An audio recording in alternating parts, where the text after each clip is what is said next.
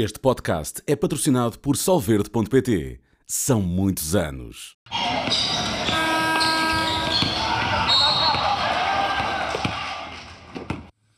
Sejam bem-vindos a mais uma edição do nosso podcast semanal sobre a NBA.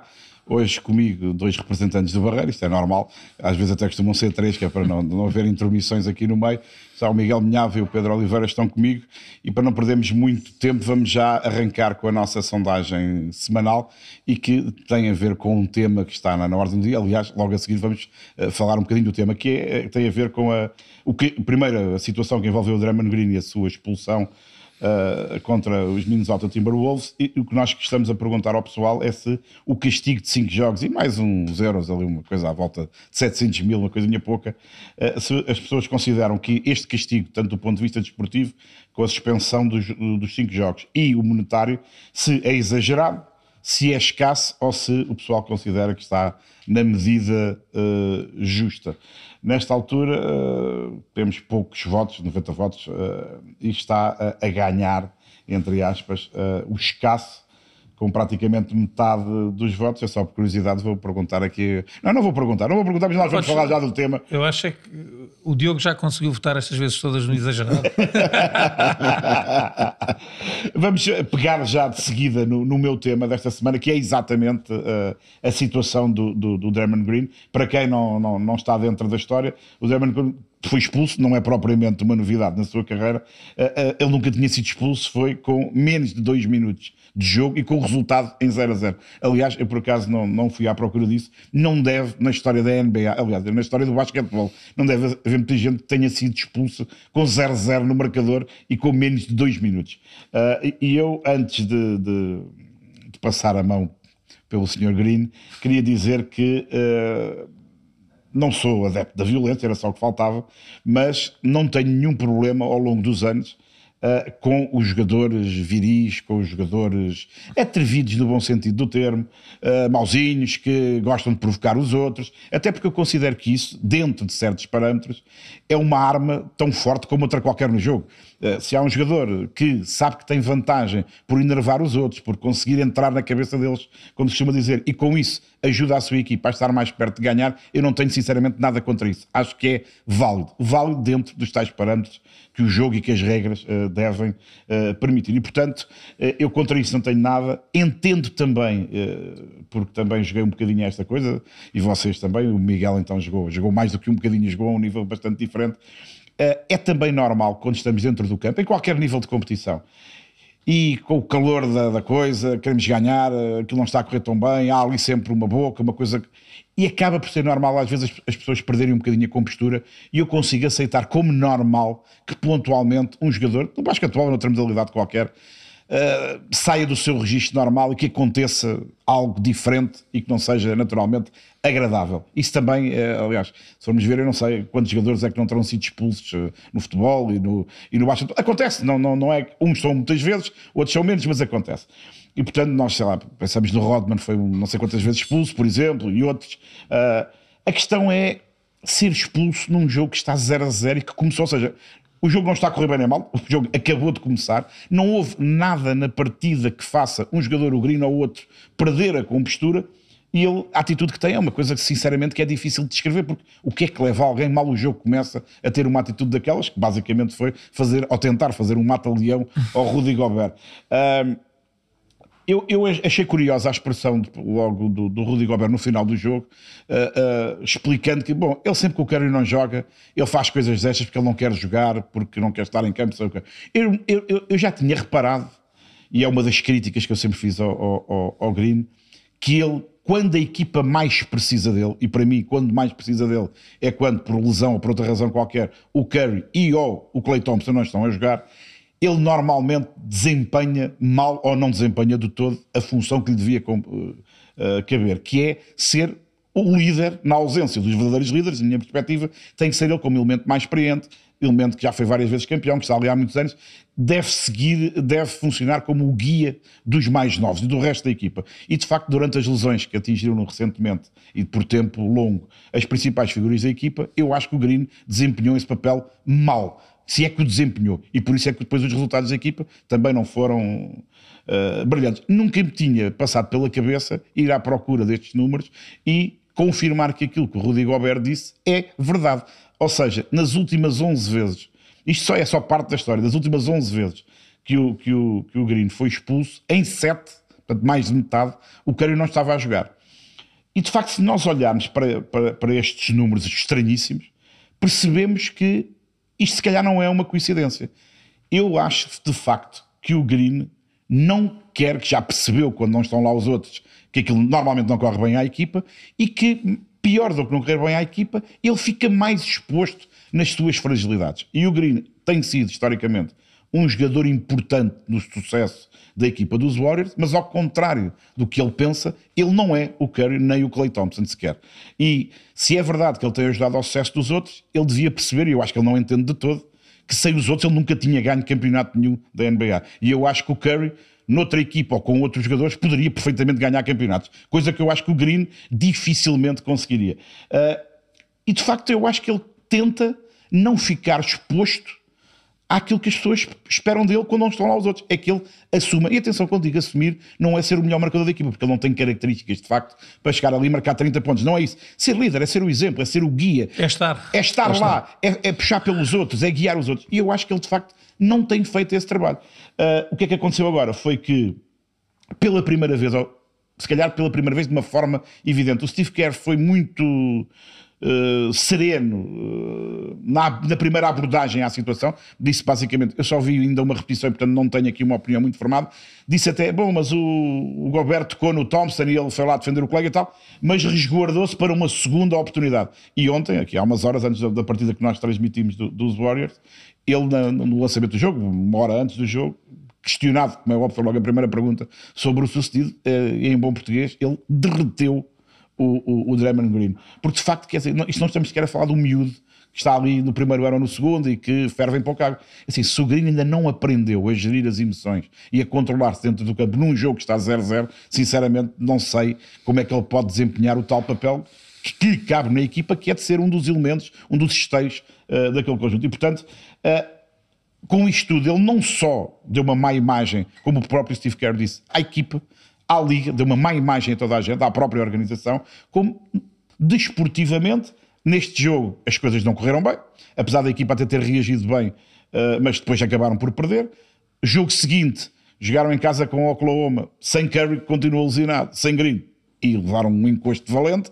A seguir, são mais quatro jogos sem Green, isso já se sabe, não se sabe quando é que o Curry, Curry. regressa. Uh, o Curry está day to day, portanto pode regressar a qualquer altura, mas o Green vai, vai ser avaliado hoje. Vai, vai falhar mais quatro jogos e nessa perspectiva eles vão em cinco derrotas seguidas. Não é nada estranho. Agora o próximo é outra vez com o Oklahoma em casa. Podem perder outra vez. Ou seja, ele não é só a atitude que é feia, que, com, com um colega de profissão, tudo isso. É o que ele prejudica efetivamente a equipa naquele jogo em causa e no resto do, da, da, suspensão que vai cumprir. A única coisa que eu acho é que o dinheiro, sinceramente, uh, é muito dinheiro, estamos a falar à volta de 700 mil euros, é um dinheiro que nunca mais acaba, mas para quem ganha ou vai ganhar esta época na casa dos 22, 23 milhões. E antes desta época já tinha amealhado sem publicidade, portanto só dinheiro de contrato, mais de 150 e mais, e mais o que vem. Mais de 150 e depois e os outros anos, e os outros anos que ele tem, mais de 150 milhões qualquer coisa que nem chega a um milhão, de certeza absoluta que não o afeta minimamente. Ou seja, se há alguma coisa que possa mexer com o Green depois desta sanção e desta atitude e das críticas que tem, que tem recebido de todo o lado, não é seguramente o problema do dinheiro. Um, o que é que vocês têm a dizer? Eu, em relação ao. E começando aqui pela, pelo aquilo que tu dizias de estar em campo e de, por vezes, uh, os jogadores cometem excessos, era o que mais faltava. Uh, eu diria que se calhar há uma pequena parte dos jogadores profissionais que nunca teve Sim, um episódio poucos, de algum... Ou pelo menos um episódio. Podem eu não tenho um estudo, não tenho uma percentagem, mas... Tu também te envolveste em algumas coisas, de certeza. Claro, claro. O que, é normal, é normal. O que, é, o que é que acontece? E, e, momentos em que eu rapidamente percebia que não tinha estado bem. Obviamente. Uh, o normal, na minha opinião, é os jogadores depois terem um momento, uma altercação, uma boca que mandaram ou não deviam ter mandado, é fazer um ato de contrição, ou seja, e perceber é ter uma reflexão e, bem, e pelo menos não fazem disso um comportamento recorrente e têm, de facto, nem que seja nos, nos tempos que, que, se seguem, quer dizer, aquilo fica na cabeça, não estive bem e tenho que ter outro comportamento.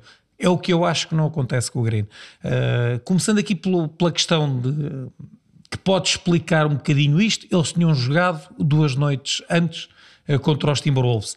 Este modelo que a NBA uh, adotou depois da pandemia, que eu percebo, era uma questão de poupar viagens, tudo isso, acho que foi uma medida bem adotada às vezes pode fazer com que se transporte. Fica alguma coisa do jogo Uma anterior. coisa é jogar um mês ou dois depois, por isso é que nós vemos em playoffs muitas vezes as coisas azedam, porque os jogadores têm 3, 4, 5, 6, 7 jogos seguidos uns contra os outros e alguma coisa que fique mal resolvida não há tempo para, para pensar na coisa e para deixar eh, passar.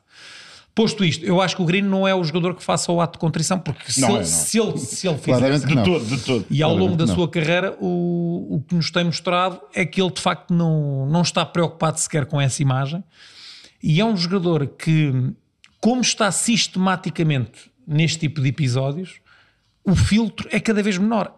E ele acha que, isto é a leitura que eu faço, na cabeça dele, hum, ou seja, ele atingiu agora um nível que ainda não tinha atingido, que é agarrar um companheiro de profissão pelo pescoço.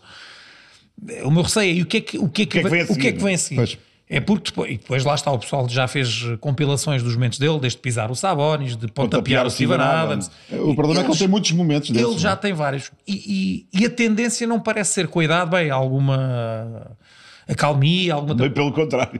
Quer dizer, e onde é que isto vai parar? E a minha principal questão é essa.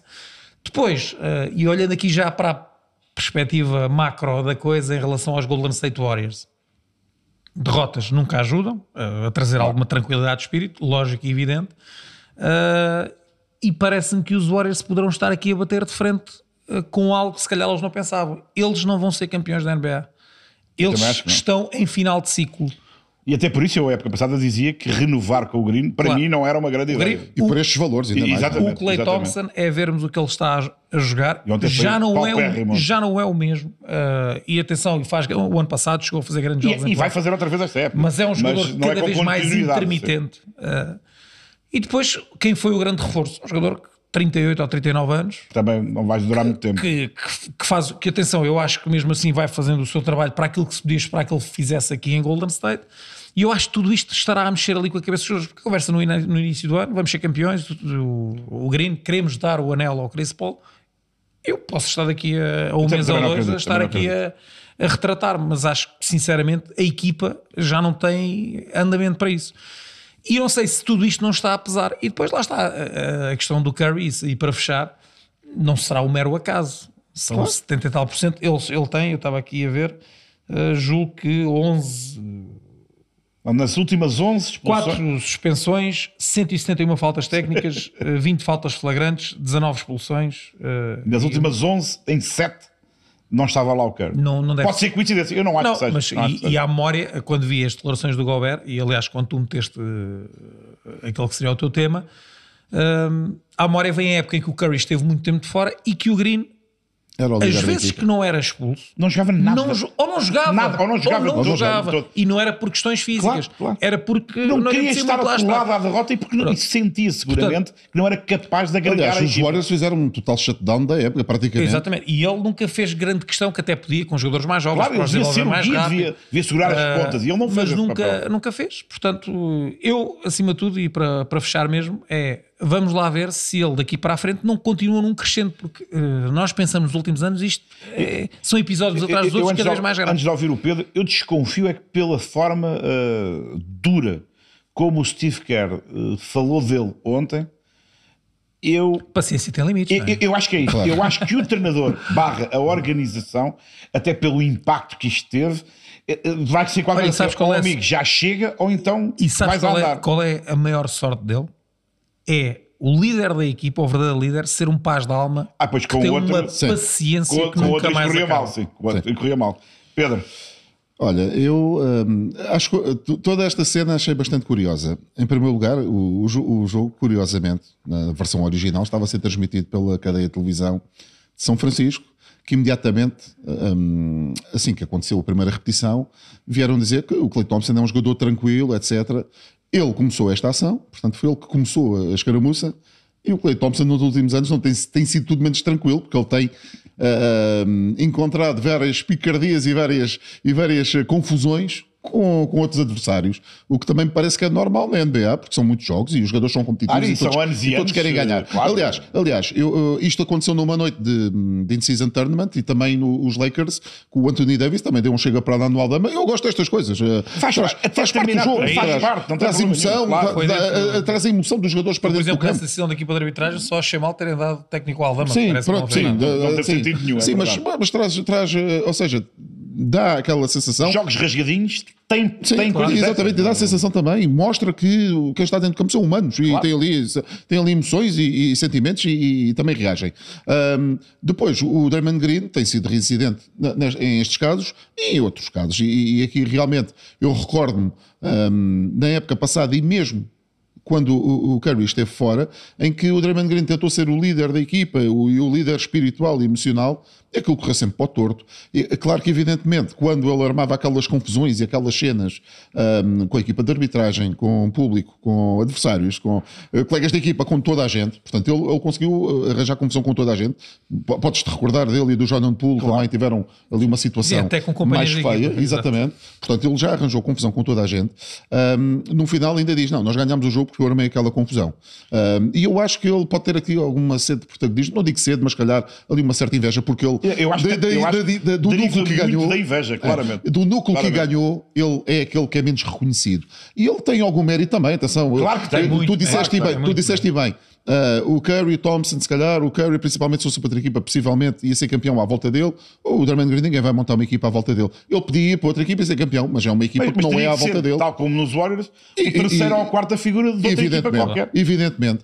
E, e só para finalizar, aqui em jeito de piada também, eu acho que se nós continuarmos a ver cenas destas e se o Derman Green estiver assim entusiasmado, temos de pedir a um dos nossos colegas do UFC para vir comentar connosco os jogos da NBA, principalmente onde estiver envolvido a que nos equipa Estados, dos Unidos, Warriors. nos Estados Unidos fizeram exatamente isso. Sim, sim, eu Foram sei, eu pedir sei. ao pessoal de, de- de- desse- destes esportes mais radicais eh, como é que se descrevia a ação do, do Green ali e tal, se era um mata-leão, se Não, não mas era. tu deste o termo técnico exato, atenção, tá- estás pronto para isto. Uma nota. O pessoal de, dos Timberwolves é muito calminho também. Porque Sim, isto sim, com outra sim. gente. Oh Miguel, eu pus no Twitter, não sei se tu viste, que gostava de ver isto, isto e outras coisas que ele já fez, com o Rodman, com o Charles Barkley, É, mesmo com outros o Kevin. Garnett, com o Shaquille O'Neal e mesmo na atualidade com outros artistas, com o Adebayo, por Ou seja, exemplo. e, e gente que, como foram ali o Edwards e o Towns, Iam todos e não era para puxar, era, era se para calhar vinha ele pelo pescoço também. Pois, pois. Eh, e o pessoal de Minnesota, mas atenção, ainda bem. Ainda bem, Ainda bem. tinha Foi- sido. Olha, e o Towns com sangue latino portou-se muito bem. O Towns que tem ali ainda sangue latino portou-se bastante bem. Normalmente as coisas correm para o torto. Eu, eu acho que houve de facto, se calhar se o jogo tem, estivesse a meio da partida, que E jogadores já houvesse ali e já mais- cansados, Sim, e, sim, se calhar sim. isto Falta de discernimento. Falta de discernimento. Felizmente foi só, foi só entre ainda bem, ainda bem. Mas enfim.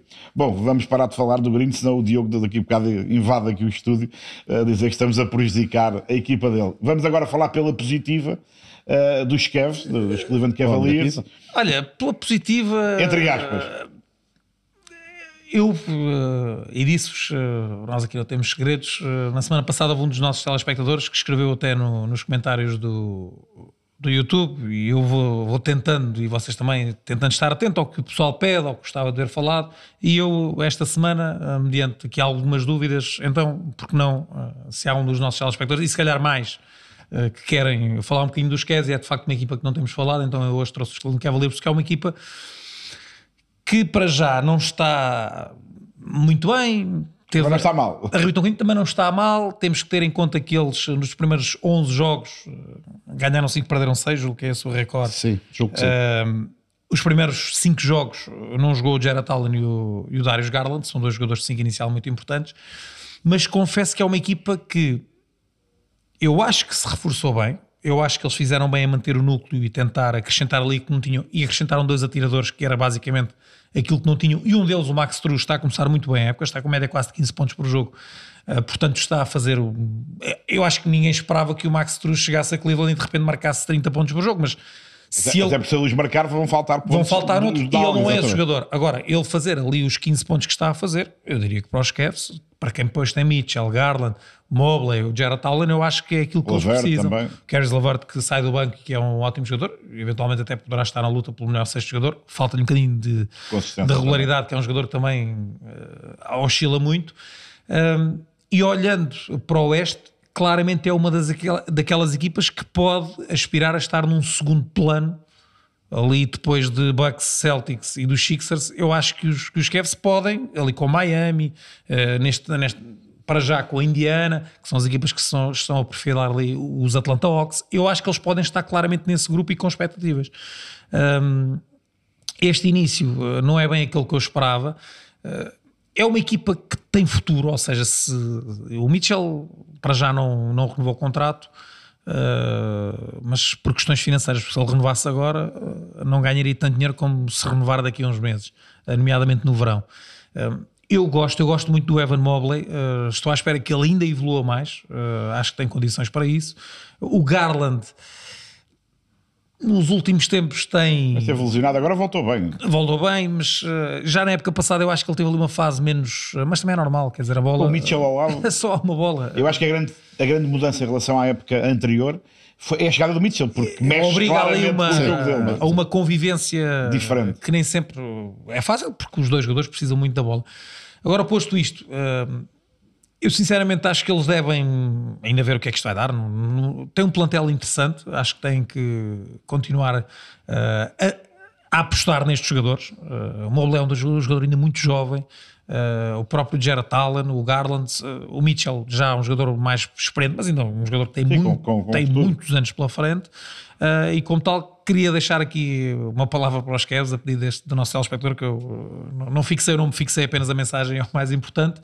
Uh, e uh, com essa nota veio também o Niang, que eu acho que é também, não falámos do Niang, mas é um jogador que é muito unidimensional, mas que é um jogador que por vezes entra, faz 4, 5, 6 triplos e, e, e, mexe com o jogo.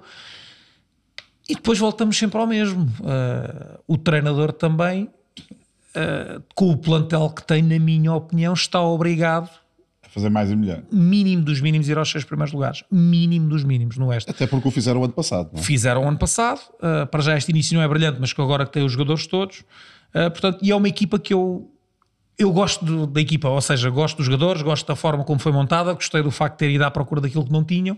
Uh, portanto, apesar do, do 5-6, que não é grande coisa neste, neste arranque, mas eles também já fizeram mais jogos fora do que Sim. em casa. Neste, no, no início, já foram ganhar a Golden State. Eles, eles, têm, peso, é, eles, têm, eles têm, têm uma equipa muito interessante, portanto, uh, esta notinha para os Cavs, uh, estou expectante que a possam de várias fazer. famílias. não de várias, mas acredito que outras que não pediram, que quisessem, mas uh, acho que é uma equipa que claramente pode, pode melhorar. Pedro.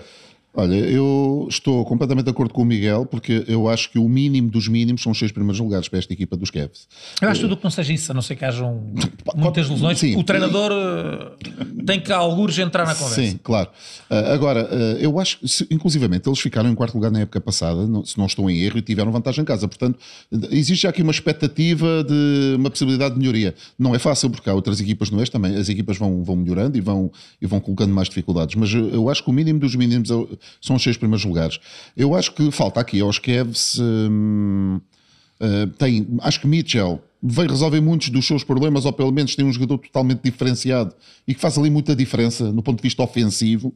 Mas eu continuo a achar que uh, ofensivamente é uma equipa muito limitada, porque quer o Jared Allen, quer o, o Mobley são dois jogadores interiores muito bons defensivamente, dão-lhes uma grande capacidade defensiva de trocas e de, eh, e de, e de defender, o, defender o cesto nas áreas mais próximas.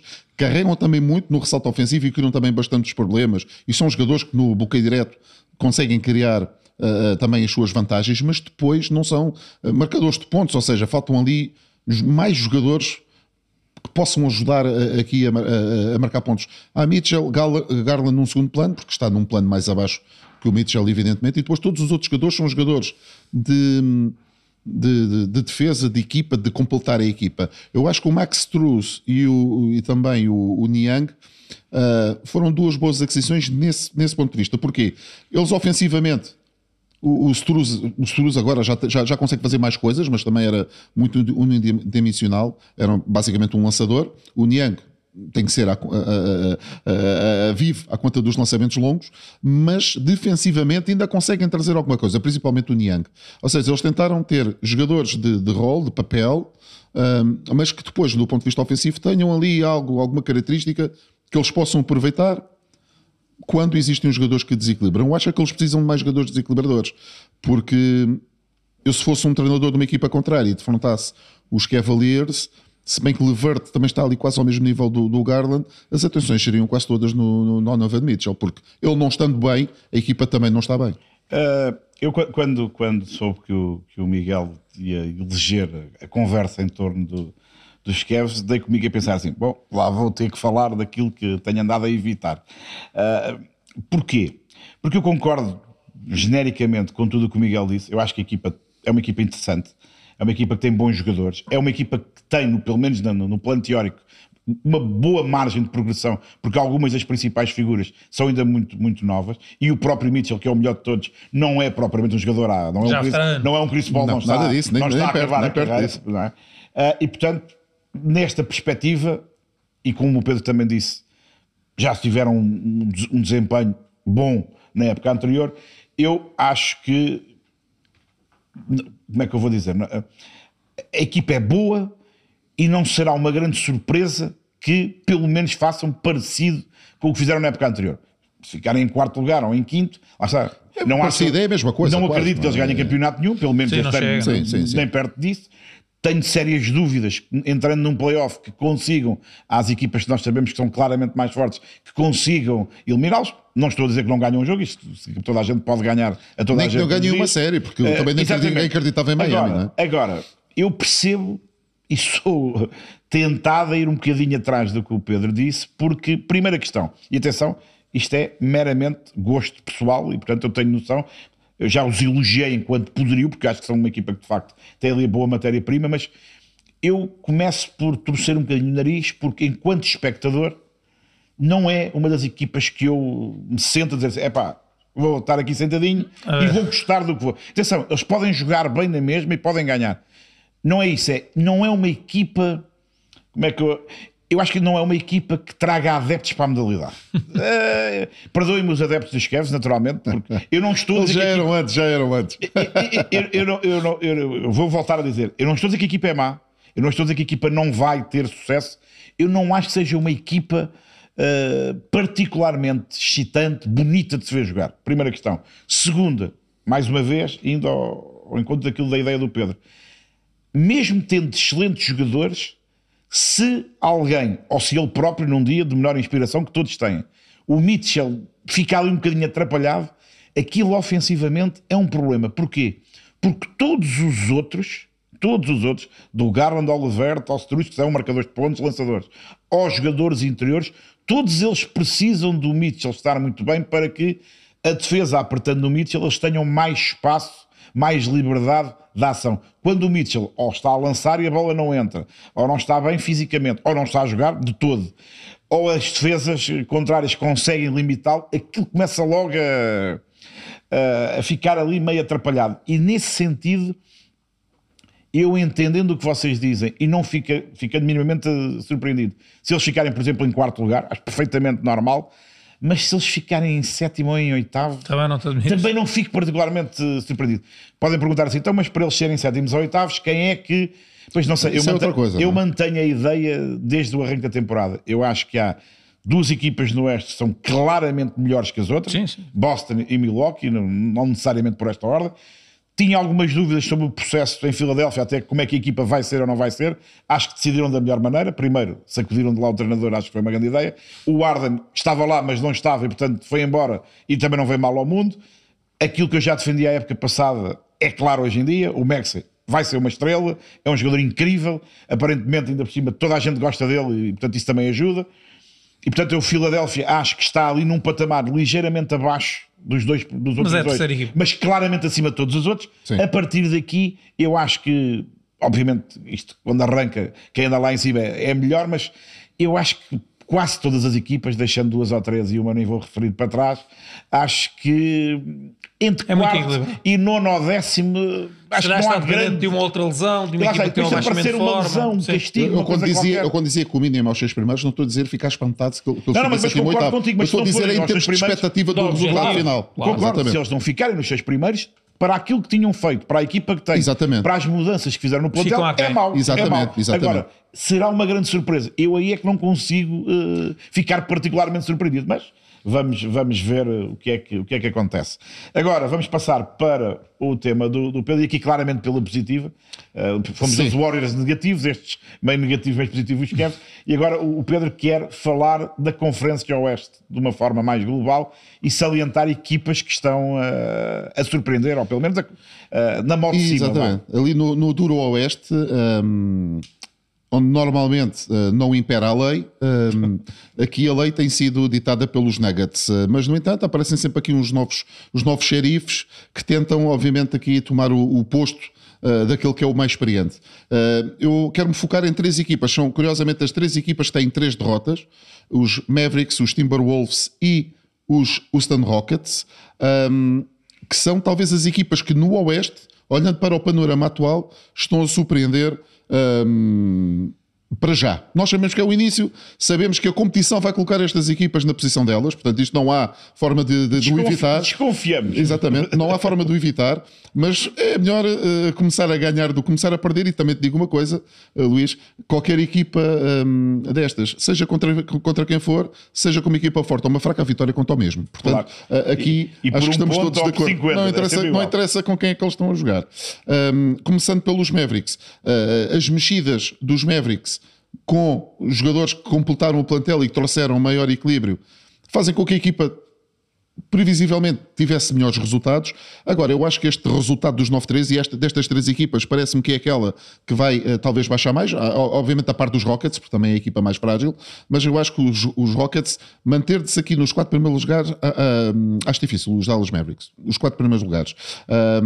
eu acho que a equipa vai baixar, fizeram 12 jogos, Kyrie Irving perdeu 3, ele vai perder mais, portanto está a jogar ali uma média de 75%, mais ou menos como o ano passado, vai ali perdendo um jogo uh, em cada quatro, um, e eu acho que os Mavericks vão baixar um pouco. Uh, a equipa está melhor, mas vive praticamente única e exclusivamente do, uh, daquilo que faz o, o Luka Doncic, e tem uma das grandes surpresas da, da, da, temporada, para quem não o conhecia, no Derek, Derek Lively Jr., ele que está neste momento com 24 minutos de média, 9,1 pontos, 7,1 ressaltos e aqui destaco principalmente os 1,1 desarmos por jogo, que era algo que os Mavericks precisavam como do pão para a boca.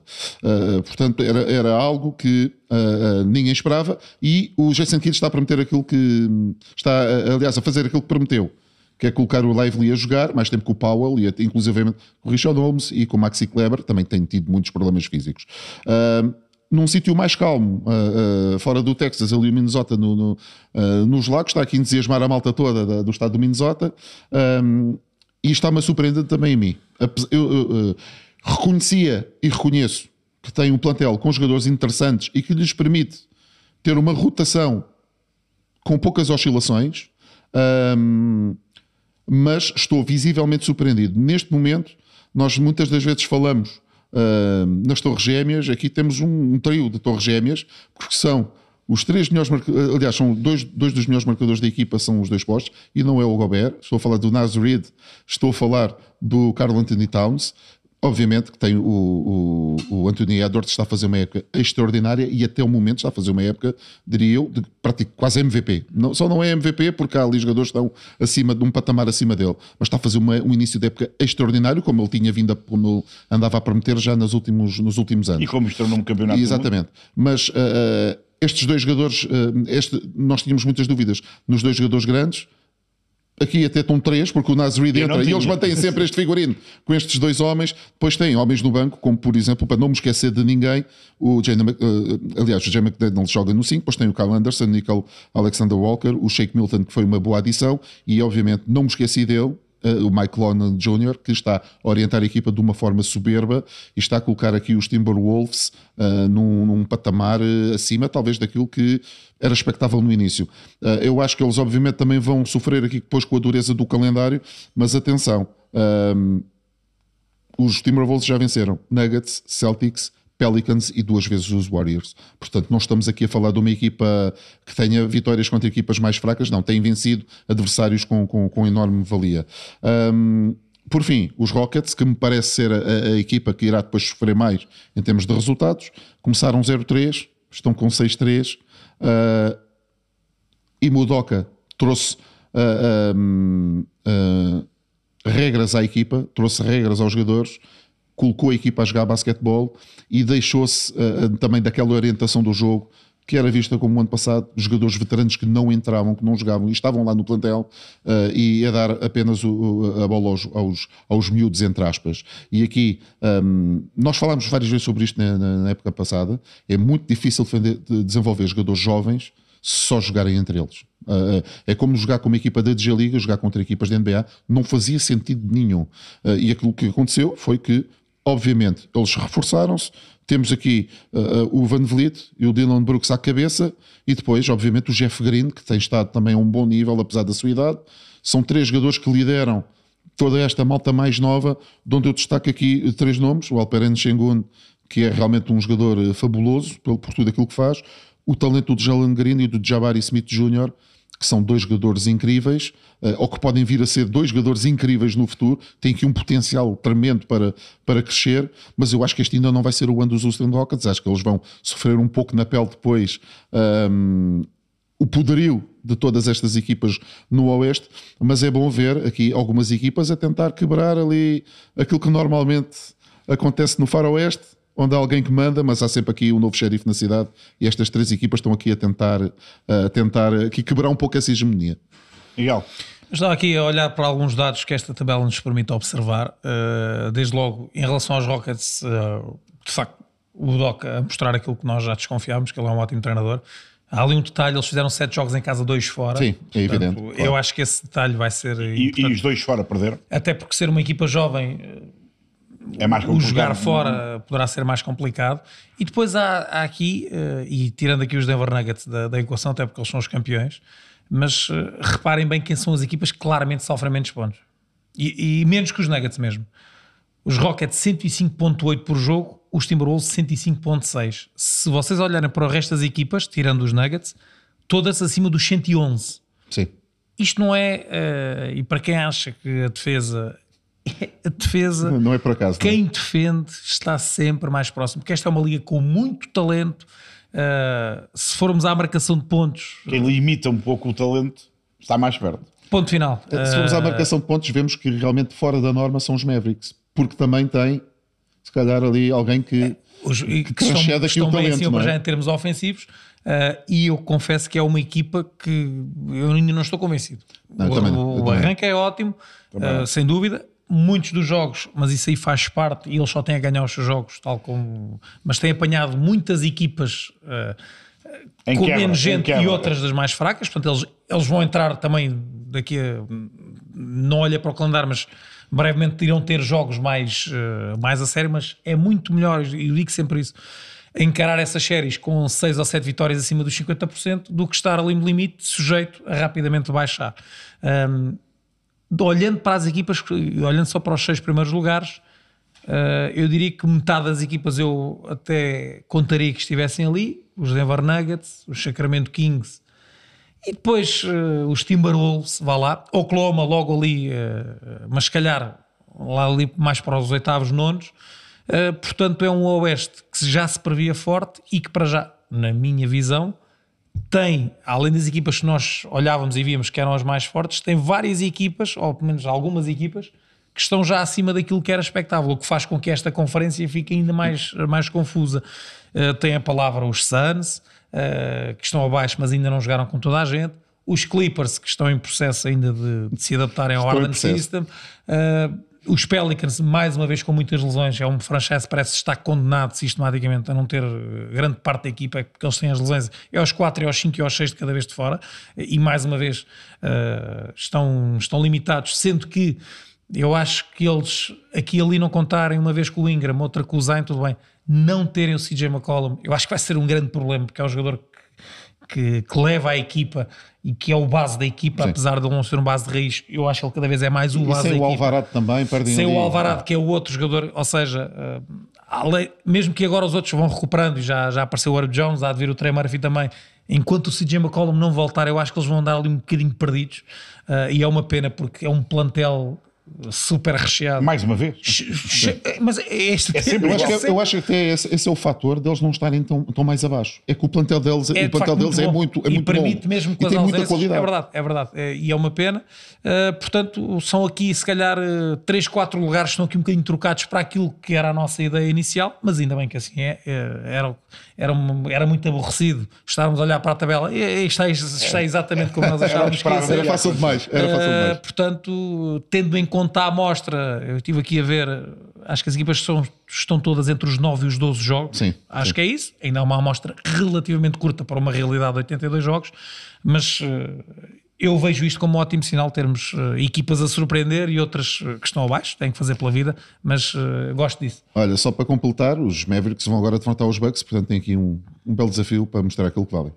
Eu, eu gost- gosto deste tema, de facto, subscrevo na íntegra a ideia do Pedro e aquilo que tu, Miguel, acrescentaste.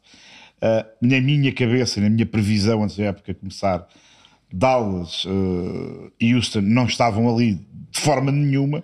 Minnesota é diferente, o Pedro dizia, é verdade, o pessoal entrou nos Estados Unidos, os dois grandes. E já Eu Não, e sempre- mesmo eu, a mesmo, eu mesmo, sempre mesmo achei a que minha podia sensação. dar. E atenção, a minha sensação. não tenho nenhuma certeza, como, como o Miguel disse, estamos a falar de 11 jogos, faltam só 71. Portanto, não tenho nenhuma certeza que Minnesota vá continuar a ganhar e que vá chegar ao playoff. Não faço ideia. Não, não, tenho, não, não, não, consigo sequer dizer. Acredito piamente que vai tem ser outra assim. coisa, é o núcleo mantém-se. E- e- Sim, faz diferença, faz muita Eu- diferença. eu acho que isso é eu, sempre Eu, ao bom. contrário de muita gente, eu continuo. Eu, para mim, não há, não há verdades eh, Absolutas.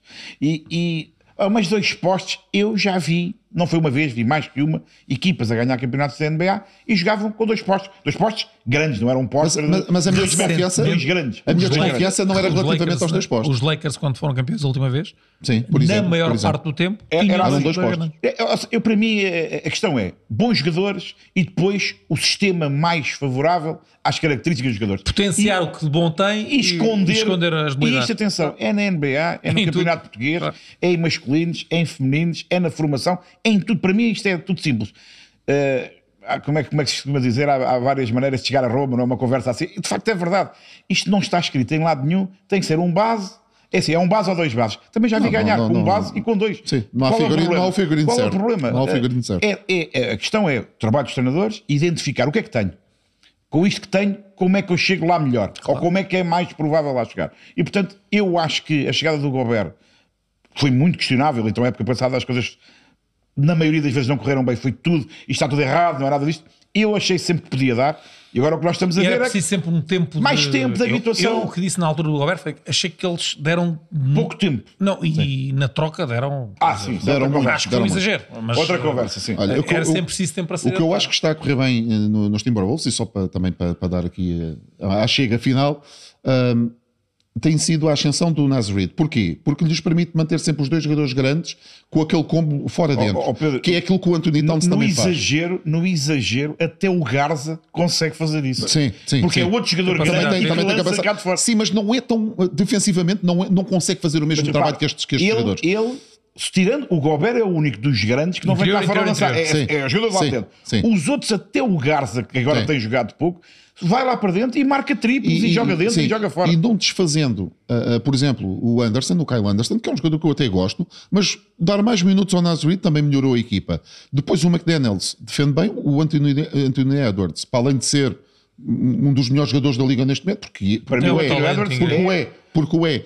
Defensivamente também dá garantias, aliás, não é por acaso destas equipas todas na conferência, na conferência Oeste, é a equipa que sofre menos pontos por jogo, porque tem, muita também gente grande, tem muita está. gente grande, McDaniels, grande atleta, depois boa tem, rotação. tem jogadores com experiência como o Mike Conley, tem, conseguiu também buscar as peças certas para saltarem do banco. O Nicolau Alexander Walker, por exemplo, é um jogador que, não- evoluiu é um muito. jogador que não é Eu muito não E falado. grande estava, e estava meio perdido. Exatamente. É verdade. Quase que já não jogava. sim. Faz um trabalho excepcional, eh, portanto, eles têm aqui jogadores E- e- para, para e fazer, cima para fazer coisas boas. Falaste aí no Anthony Edwards, para mim, nós tivemos já esta conversa o ano passado aqui no podcast várias vezes.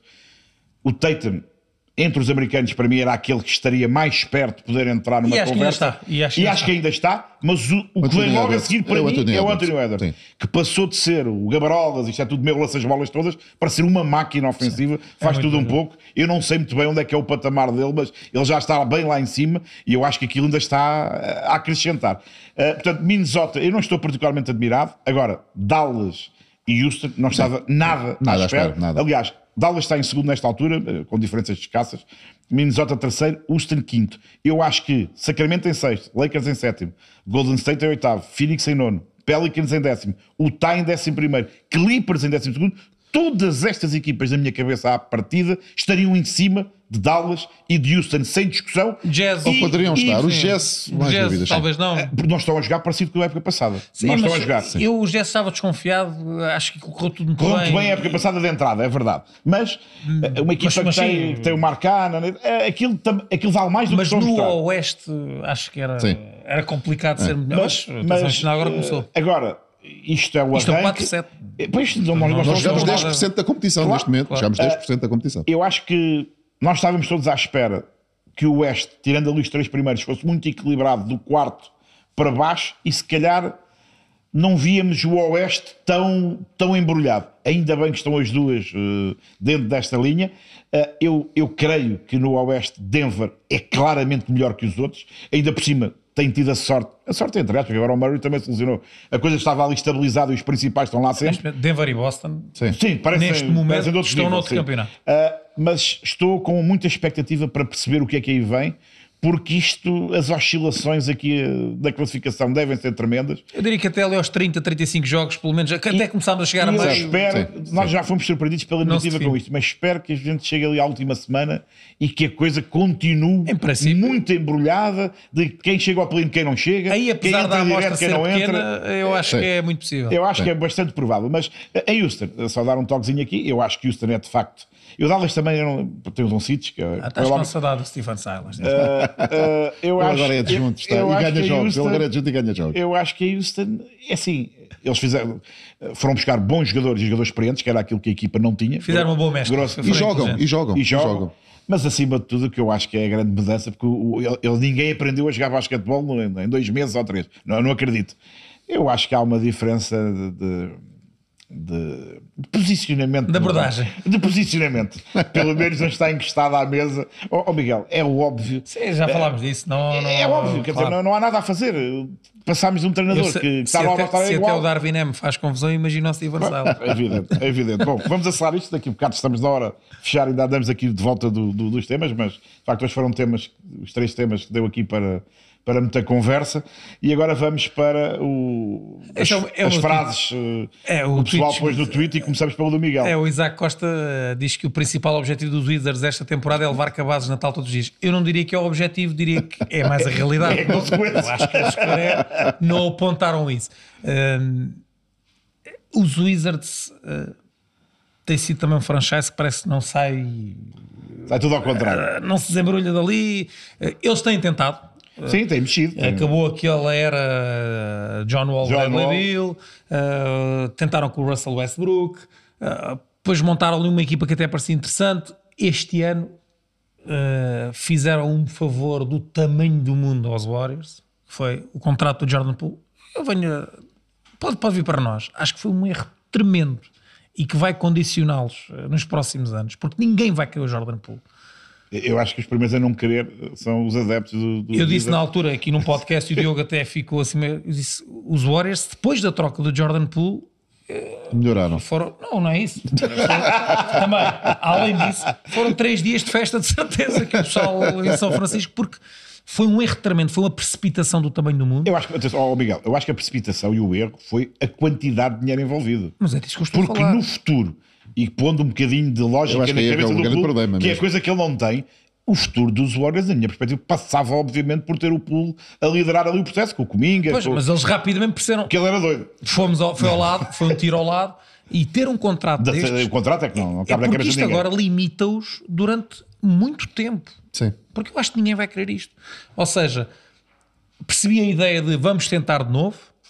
Agora foram, quer dizer, logo à primeira foi um tiro ao lado, quer dizer, foi, foi um tiro de E caçadeira ao depois, pé. e depois a forma como o rapaz está a encarar, pés. está a encarar aquilo é, tu, é Ulisses, brincadeira. tu, do rendimento, não estar os segundos tempo a ouvir, as palavras dele. Aquele lançamento está à meia volta, Luís, aquela é uma coisa Peguem lá insana. para onde quiserem e eu Sim, acho, não acho que quem hipótese. fez este negócio já pensou o que é que nós vamos fazer Não. no meio disto. Como é que ainda lá está? Pois, no, meio- no meio disto, eu também.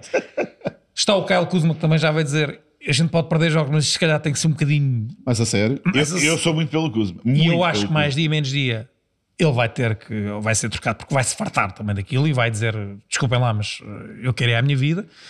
E depois é uma pena, mas no meio disto eu acho que ninguém tem reparado muito bem que um tal Danilo Galinari Está a jogar muito bem, a muito muito bem. bem, Exatamente. e é um desperdício. Ele ano passado esteve em Boston, infelizmente teve uma lesão Uma que não lesão. lhe permitiu jogar, mas se calhar é outro jogador que mais dia menos dia que vá para uma equipa melhorzinha. Olha, olha, em Boston até vinha porque está sempre toda a gente a dizer que os Bulls vão ficar sem jogadores e acho que está tudo. Isso é, também vai. falar. Não, mas eu, eu, eu Kuzma e Gafford, eu troco por alguém. Portanto, eh, queria só deixar esta nota e ali utilizando as palavras do Isaac.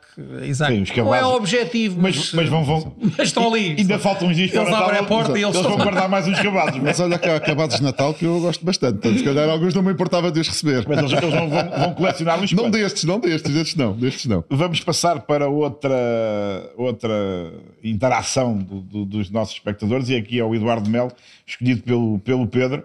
É, eu tinha que fazer esta, esta referência aqui ao Eduardo Melo, aqui um, do- um dos É, é grandes mais homens. Celtics, um dos grandes homens dos Celtics ahm, que falou aqui na consistência do Jason Tatum. Temos aqui na imagem ahm, os líderes do mais menos. Isto já está atualizado. Atenção, eu tenho aqui já a atualização ao dia de hoje.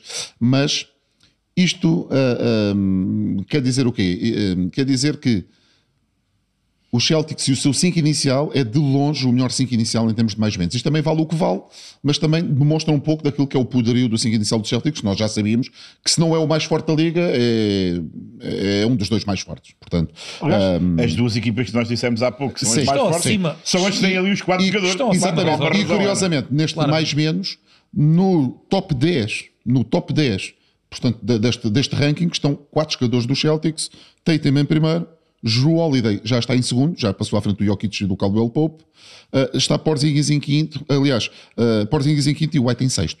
Portanto, depois aparece o Jalen Brown em décimo primeiro. Portanto, uh, no top, em, nos E 11 quantos é melhores... de Denver? Devem estar mais 3 ou 4. É isso que eu vou agora. É isso que eu agora. Sobram. Curiosamente, porque também tinha que fazer esta referência, porque isto não é só sobre os Celtics, apesar de eu gostar desta, desta, deste 5 inicial do Celtics estar assim tão bem para já neste início da época. uh, o Jokic e o Caldwell Pope ocupam a terceira e quarta posição agora com a atualização. O, Mike, o Porter.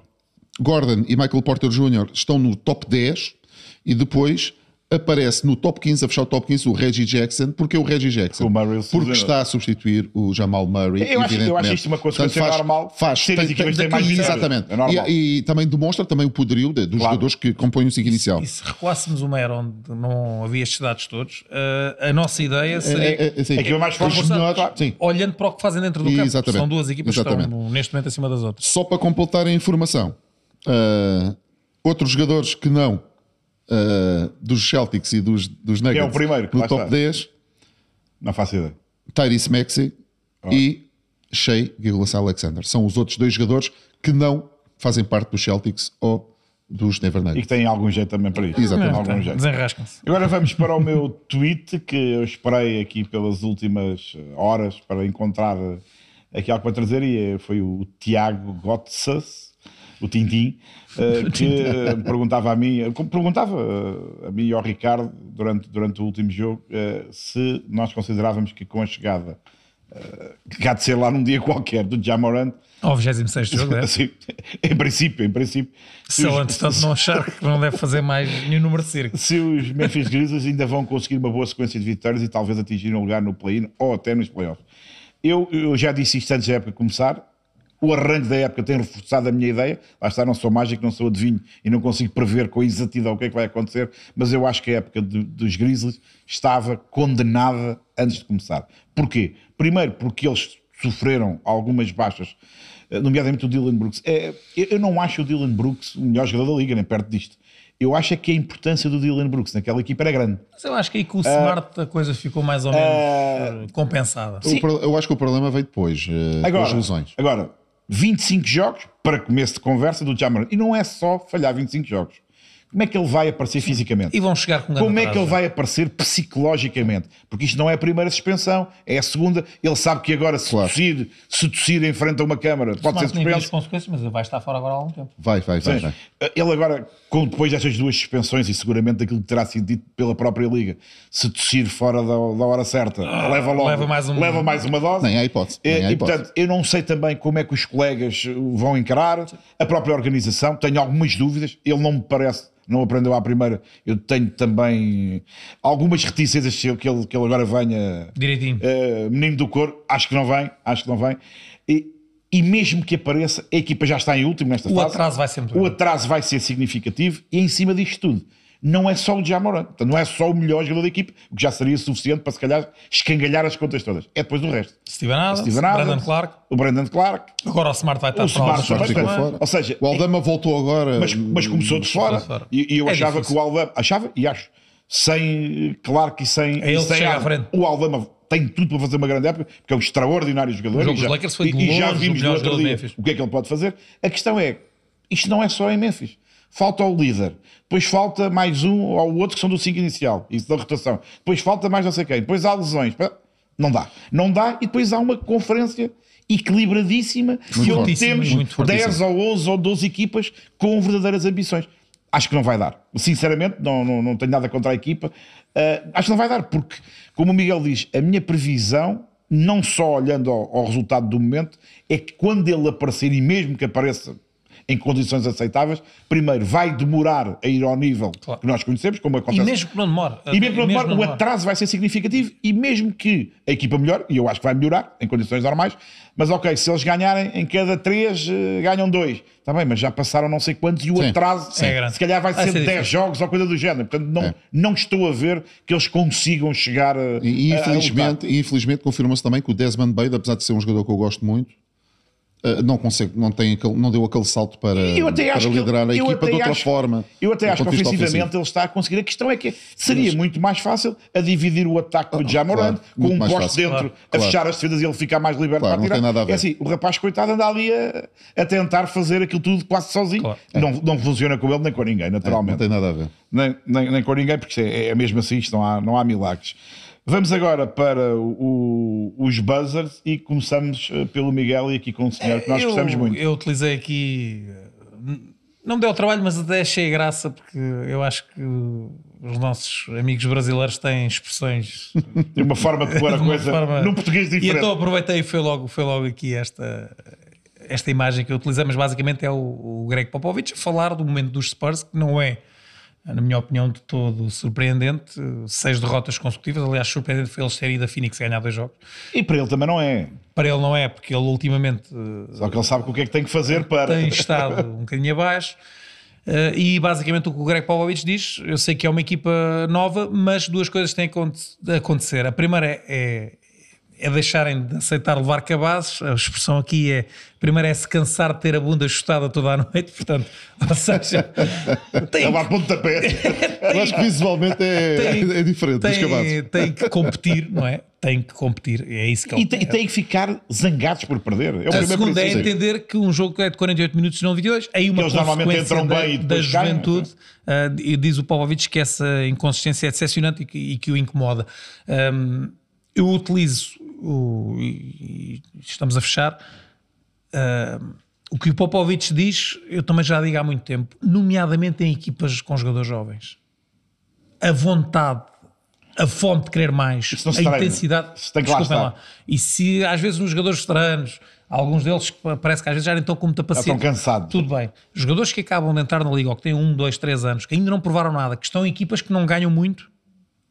Tem que correr e Eu utilizei esse raciocínio, os Lakers na altura que tinham muitas escolhas de draft e fazia-me uma confusão enorme que os jogadores não mostrassem essa vontade. Acho que isso é o, é, é o mínimo dos mínimos. aquele sangue, Nós é? vemos agora o Colombo, por exemplo, aquela rapaziada deixa lá tudo. Não vão ganhar sempre. Esse é o primeiro princípio. E, e não é que. E, olhando, olhando, esquecendo aqui um bocadinho as vitórias e as derrotas, o chegar lá e cada jogo ser eh, para dar tudo, e eu acho que no fundo é um bocadinho esse o recado que o Popovich está a dar. Nós sabemos que vamos perder muito mais do que vamos ganhar. Ele, está, que- ele não quer que, que as derrotas se normalizem. E que seja o E- eu acho que ele está. Ele também estava à espera disto. Porque mas se que os normalizarem, jogadores é o primeiro passo isso, para os claro. jogadores não se desenvolverem também Claro. como era suposto, e a aposta que o franchise está a fazer nesses jovens jogadores depois vai ser posta em causa. Portanto, pelo menos o deixarem lá a tudo, tem que, tem que estar É- presente. E eu, como é sempre, é como treinador. sempre concordo com este senhor, vá-se lá perceber porquê. Agora passamos para o buzzer do Pedro. Pedro, isto tem a ver com aqui uma questão de indumentário, não é? Uh, sim, eu achei muita piada este, este vídeo, uh, protagonizado pelo. É um vídeo com a chegada do, do Jokic e do James sim, Harden. Protagonizado para- pelo para Kenny. Smith. Para um e- jogo um contra o sim, outro. Kenny Smith e o Charles Barkley, que fazem ali um comentário. Mas eu, primeiro deixa-me acrescentar que esta é, o segundo, é a segunda vez que nós temos aqui o segmento de fashion. Começou contigo e com o Dennis Schroeder, e eu agora trouxe aqui a indumentária do Jokic e trouxe a indumentária do O James Jokic, Harden. é ali com a Uh, pinta. e basicamente o Kenny Smith um, fala sobre o Jokic a chegar, que está aqui na imagem com uma fatiota toda jeitosa, e diz: Isto é a forma de se trabalhar. Uh, e depois aparece o James Harden com algo que eu não consigo descrever, e o Charles Barkley diz: É um "Não, pijaminha." Isto é a forma como de ir para a cama. Uh, isto é mesmo caso para dizer que ao James Harden neste momento nada corre bem, nem. O seu, o seu fashion statement, Assim, ou é seja, é- é uma nada questão- corre bem, nem é a uma- moda. É uma questão de gosto, obviamente. Mas eu também entendo que este gosto é no mínimo muito comparar entre um e o outro, achar aqui qualquer coisa que os diferencia. Muito questionável. Eu, eu agora, no meu buzzer, eu hoje fiz uma inovação. Eu estive a hesitar até ao limite se era um ou se era outro, então achei por bem trazer Trouxeste os dois. E trazer, nós estamos sempre aqui neste registro muito bem disposto, e eu agora, para variar, trouxe aqui uma coisa que. Duas que são sérias e, e que parecem importantes. Primeira, o meu amigo Russell Westbrook, ah, ontem, foi, foi ontem, há umas horas, ah, tratou de distribuir, agora tendo em conta que vem aí o, o Dia da Ação de Graças, que nos Estados Unidos é uma, coisa, é uma coisa muito, muito Próxima importante, é, inclusivamente é, é feriado e não há jogos da, da NBA. Ele foi, eh, atenção, ele não pagou mil refeições para distribuir por pessoas de- carenciadas. Ele foi distribuir. E eu acho que isto para mim é a nota que merece destaque. O pagar era só o que faltava já agora. Gente Sim. que ganha milhões atrás de milhões e que sabe que os milhões não, não nascem nas árvores, vêm de algum lado e, só- e é da sociedade, é das pessoas. Portanto, eles pegarem em algum dinheiro, e atenção, fazem quase todos. Eu não sei se fazem todos, mas a grande maioria faz. E, fa fazer doações para isto, para aquilo, para os hospitais, para ajudar crianças, lutas contra isto, contra não- não aquilo. E nem publicitam. portanto, eles isso fazem quase todos, e ainda bem que o fazem. Outra coisa é fazer, mas não é está aqui o dinheiro e, e façam lá vocês. Não, é ir lá.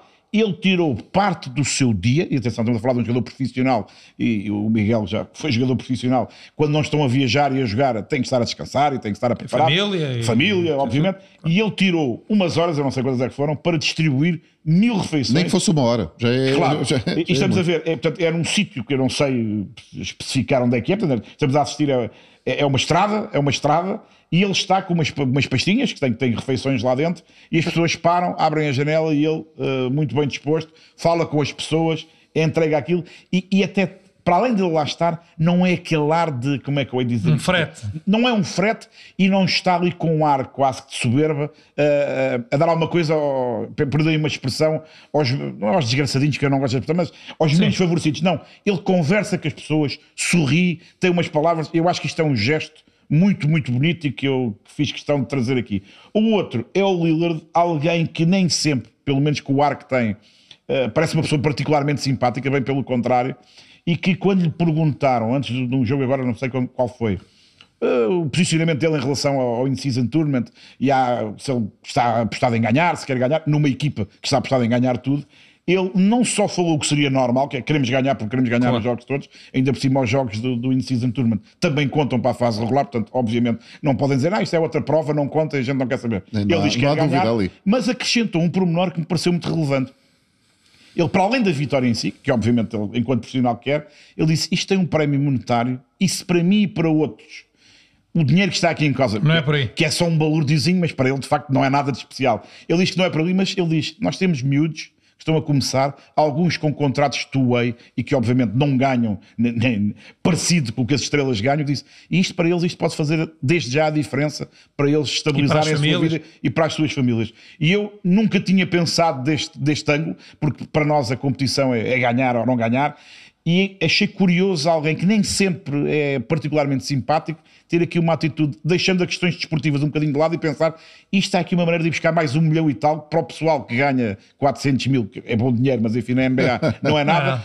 É, pode ser, eles e- podem ganhar só neste torneio três vezes, ou quase quatro, o ordenado do E ano. não tem é interessante. grandes dúvidas e, e se já não tinha antes, agora com estas declarações do Lillard, muito menos, que quem ganhar, vamos imaginar que são os Bucks ou os Lakers, ou, não interessa. Vão dar o dinheiro aos, aos outros. Sim, eu claro. também acho que sim. Também acho As que grandes figuras não, Não precisam disto não para nada. precisam. Até porque ganham isto em publicidade. Ou fica para os nada. jogadores, companhias de equipa, ou agarram no dinheiro e vão dar a Ou dão ao, resto do staff, ou vão. Eu também Acho que eles sim. pintam aqui o cenário porque a Liga quer que isto tenha interesse. A Liga Mas- acha que assim os convencia mais. Bem. claro. E, mas no final da linha, eu acho que é isso que vai Mas, acontecer. é- e bem, e mas, eu, bem. mas eu confesso E que não tinha pensado nisto, nomeadamente dos miúdos e que têm, ganham pouco dinheiro aqui, um pouco de dinheiro entre aspas, e fiquei admiradíssimo quando o vi. E atenção, ele não estava sequer a rir. É, tem ele devia ter dito isto a, Alguém tem a discernimento e que ele sabe disse o que é que está a dizer, convicto do que estava a dizer, tendo noção que tem colegas da equipa, miúdos que estão a começar, alguns que nem jogam basicamente, e, que este dinheiro seguramente irá fazer muito jeito. E melhor que ninguém, ele sabe que sem esses miúdos, sem esses tais jogadores, também não havia equipa. Claro, e muitos deles vêm de realidades. eh, É que eles são milionários hoje, mas muitos deles vieram de realidades diferentes, distintas, e portanto têm um bocadinho esta noção. E ainda bem que de vez a vez, alguns, como foi agora o caso do Lille, trazem esta, este tema à conversa, porque acho que é, que é também importante. Bom, foi mais uma viagem pelo mundo da NBA, como todas as semanas aqui fazemos. Já sabem, pessoal, ajudem-nos eh, durante os jogos, mandem as vossas mensagens, as vossas questões, estejam também presentes no podcast e já sabem que todos os temas são válidos e depois nós selecionamos alguns para trazer aqui. Até para a semana.